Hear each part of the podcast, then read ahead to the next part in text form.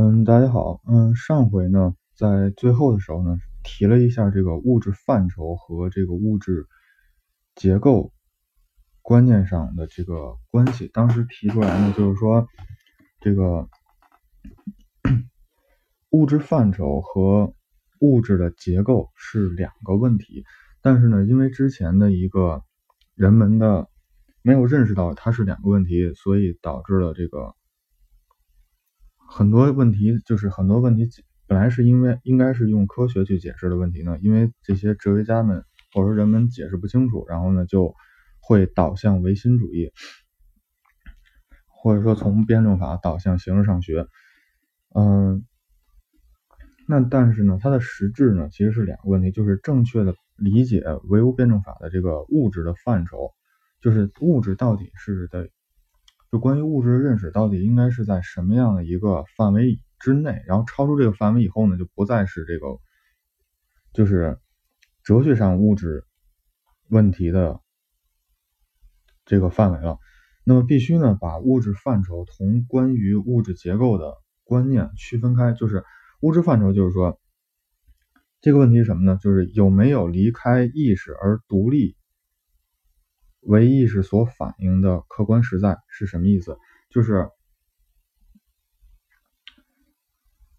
有没有在这个意识之外的客观存在，这是第一。然后有没有就是说，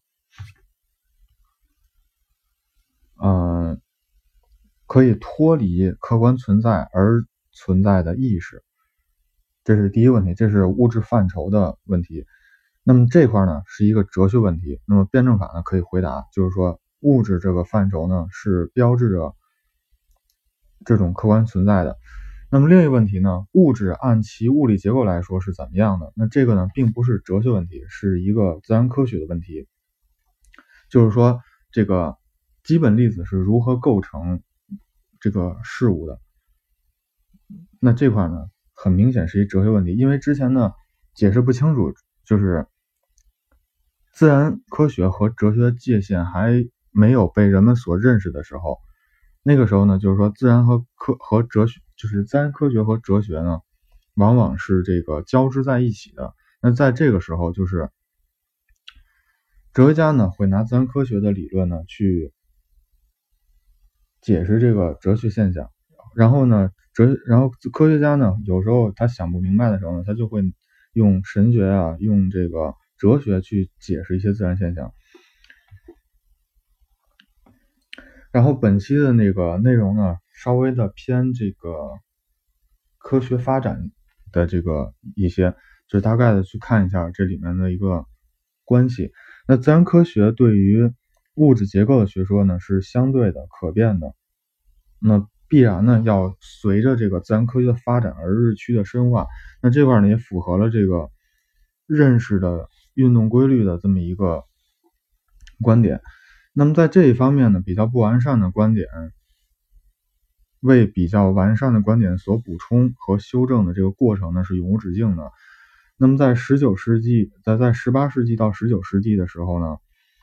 嗯，自然科学认为原子是构成物质的最小的粒子，是永恒不变的。那这块原子呢，和之前这个。呃，古古典哲学的那个就是希腊古典哲学的原子呢，已经是不一样的。那这个原子呢，已经是人们已经发现了的，就是在化学里头讲的话，就是说原子是这个决定物质物理性质和化学性质最小的粒子这块。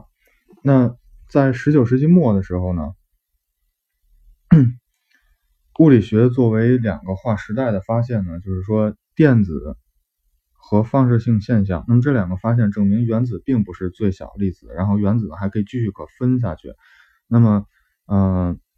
那从这块呢就可以看出来，旧世界这种机械的这种唯物主义也好，或者说机械的这种宇宙观也好呢，就暴露出它的不完善的地方了。那么。那这块呢，就需要用电磁图来这个修正世界的机械的这种观点。那么到了二十世纪二十年代时候呢，那么世界的这种电磁图呢，也不也这个不完善了。那么因为当时呢出现了这个呃相对论和量子力学，那么电子呢仍然被想象为是按照力学的规律围绕着原子核旋转的普通的球体。但是呢，因为就是说，当时的种种的现象发现，电子呢它是符合波粒二象性的。那么从这块来讲呢，它就无法再用经典力学的这么一种确定性的一种公式也好，去去这个看它的运动规律，就是嗯。最近呢，博二也在这个看看一些关于这个科普方面的书籍，然后有机会呢，可以给大家展开的讲一讲这个经典力从经典力学，然后呢到相对论，然后这个量子力学这么一个历程，到底对于人类的一个意义是什么样的？就这块呢，先简单的说一下，因为就是在十九世纪的时候呢，这个。当时人们认为呢，就是说世界是由粒子构成的。然后呢，一当时的主流的这个物理学的观点呢是这个牛顿的经典力学嘛。因为你看牛顿，大家在这个中学时候学过牛顿经典力学呢，其实就是说所有东西都是可以确定的，就是说，嗯，只要能找到一个公式，然后呢就可以把这个物质运动的一个规律给计算出来，然后呢就可以描述出来。那么一切都是定的，都是永恒不变的。但是在这个后来发现了这个微观，尤其在微观世界发现了，就是很多东西呢具有波粒波波的性质和粒子的性质两个性质，然后再随着这个量子力学的这个测不准原理的一个发现，就是说，嗯，在微观世界下，很多基本很多粒子的这个运动规律是无法计算的，是无法预测的。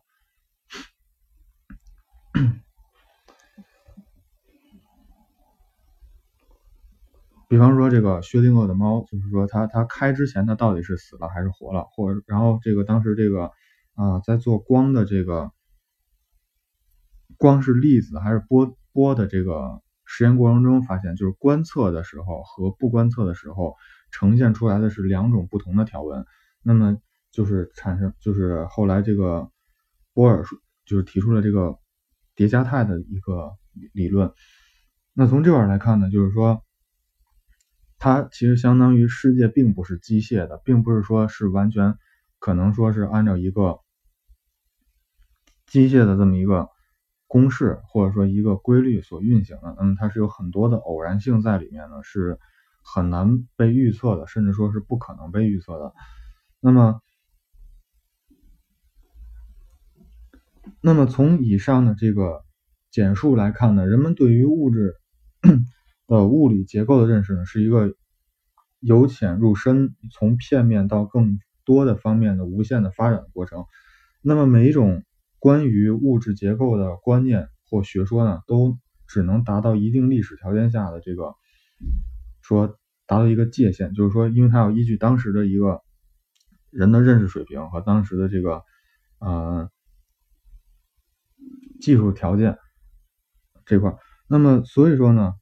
这个都只能是人类认识的无限长途中的一个里程碑。那么随着自然科学的发展呢，那么人的认识呢，就从片面到了这个深刻，然后呢到全面，然后这个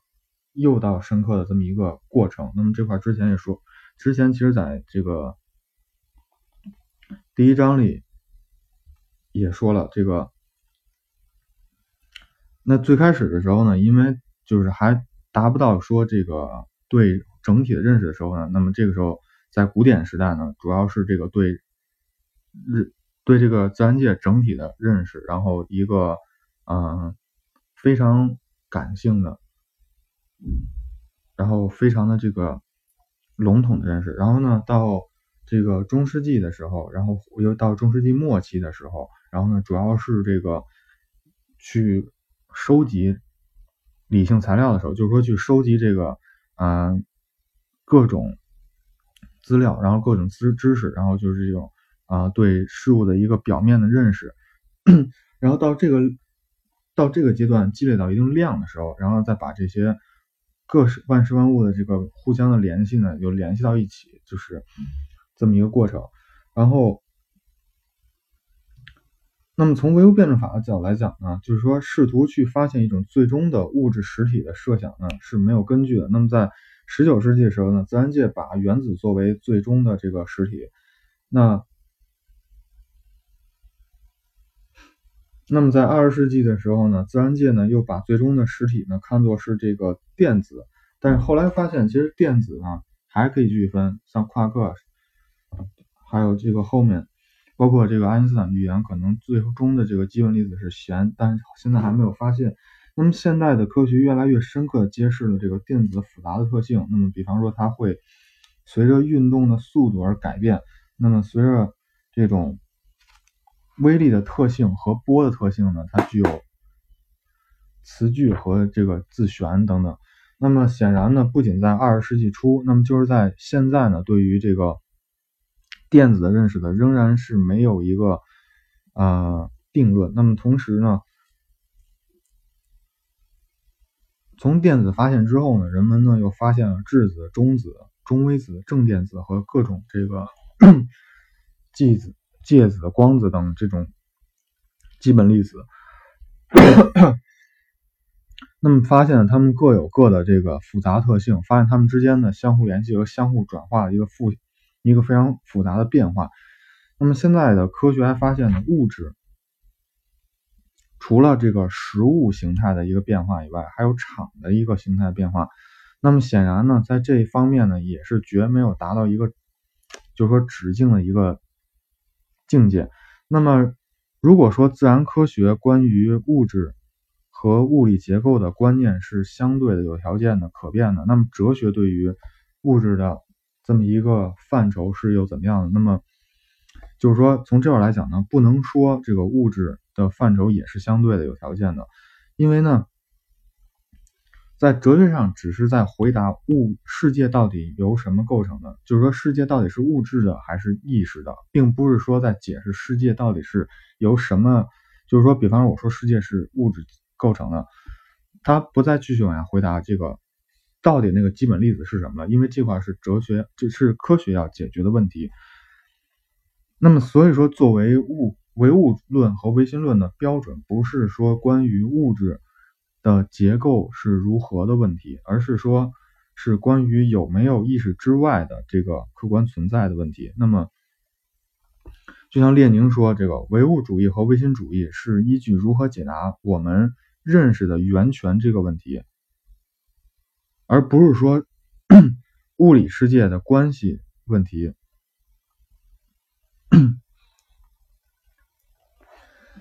那么，把物质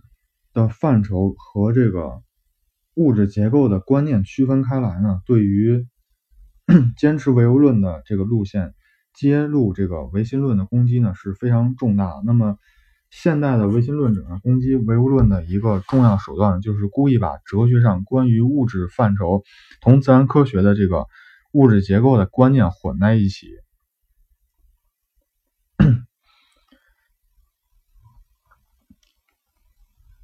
那么就是说，他他就硬说这个物质唯物论的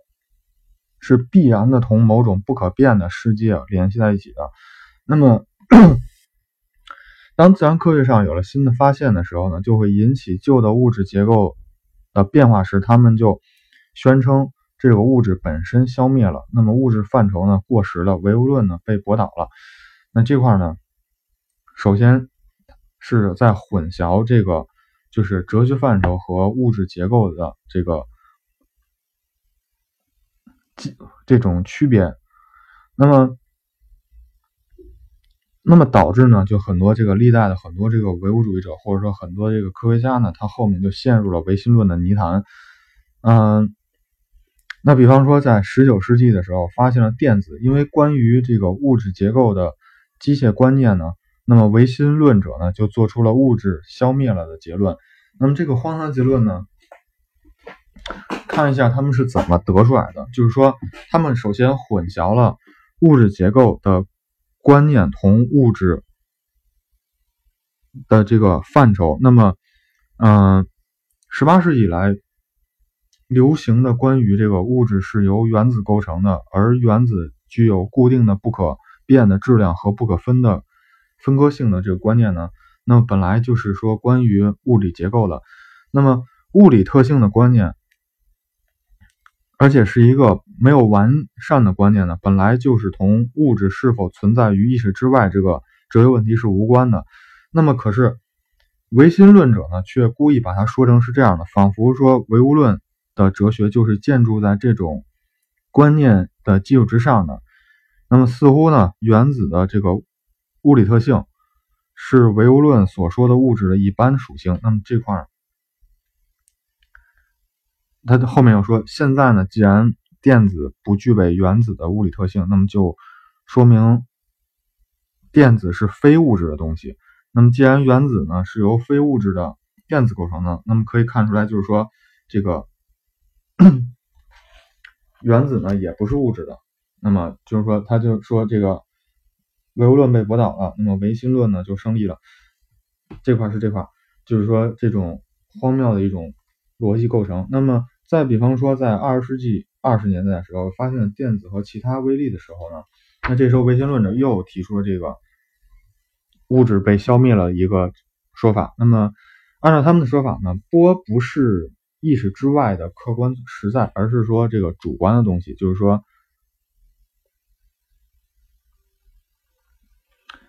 这个既然电子和其他的微粒呢具有波的特性，就证明了它们只是存在于我们的智慧之中。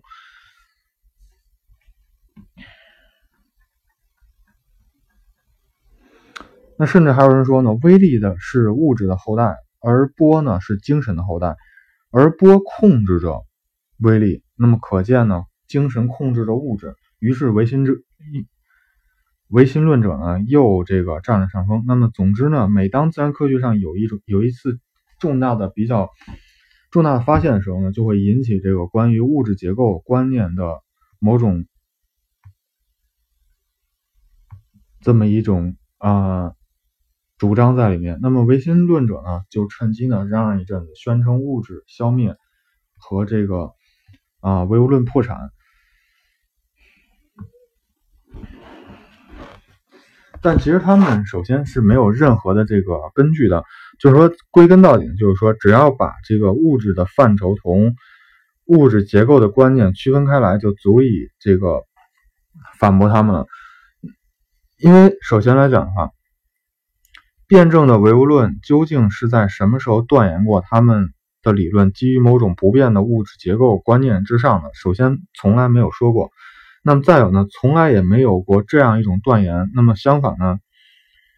他断言物质的唯一特性就是客观实在的。那么它存在于我们的意识之外。那么哲学唯物主义是同承认这个特性分不开的。那么至于某种不变的要素，物质物质的不变的实质，那么并不是唯物主义，而是形而上学的。这种反辩证法的唯物主义，那么就是说，那么这是第一。第二呢，就是说原子的客观实在呢，电子、原子和电子难道不是客观实在吗？那么难道宏观物质存在于意识之外，微粒和波就不存在于意识之外吗？那么这块是这个，嗯。那么，所以呢，这个唯物辩证法呢，强调物质范畴同结构观念的区别，并不是说否认两者是没有关系的。那么，相反的，正确的解释两者的关系也是非常重要的。那么，这种关系呢，表现在，就说人们只有对物质结构的认识达到一定深度的时候呢，才能够制定出科学的物质范畴。那么，第二呢，唯物辩证法的物质范畴的科学性将继续的被这种。物质结构的新发现所不断的证实，那么它的这个内容呢，也将继续的被关于物质结构的新发现而不断丰富。那么第三呢，自然界、自然科学对于物质结构的研究呢，也只是在把这个物质了解为离开意识而独立又能被意识所反映的客观实在时，才能沿用正确的方向。嗯，所以这块呢，就是说才能去避免走上唯心论和形式上学的迷途。那呃，今天的这个内容呢，比较的这个复杂，嗯，然后就到这里，谢谢大家。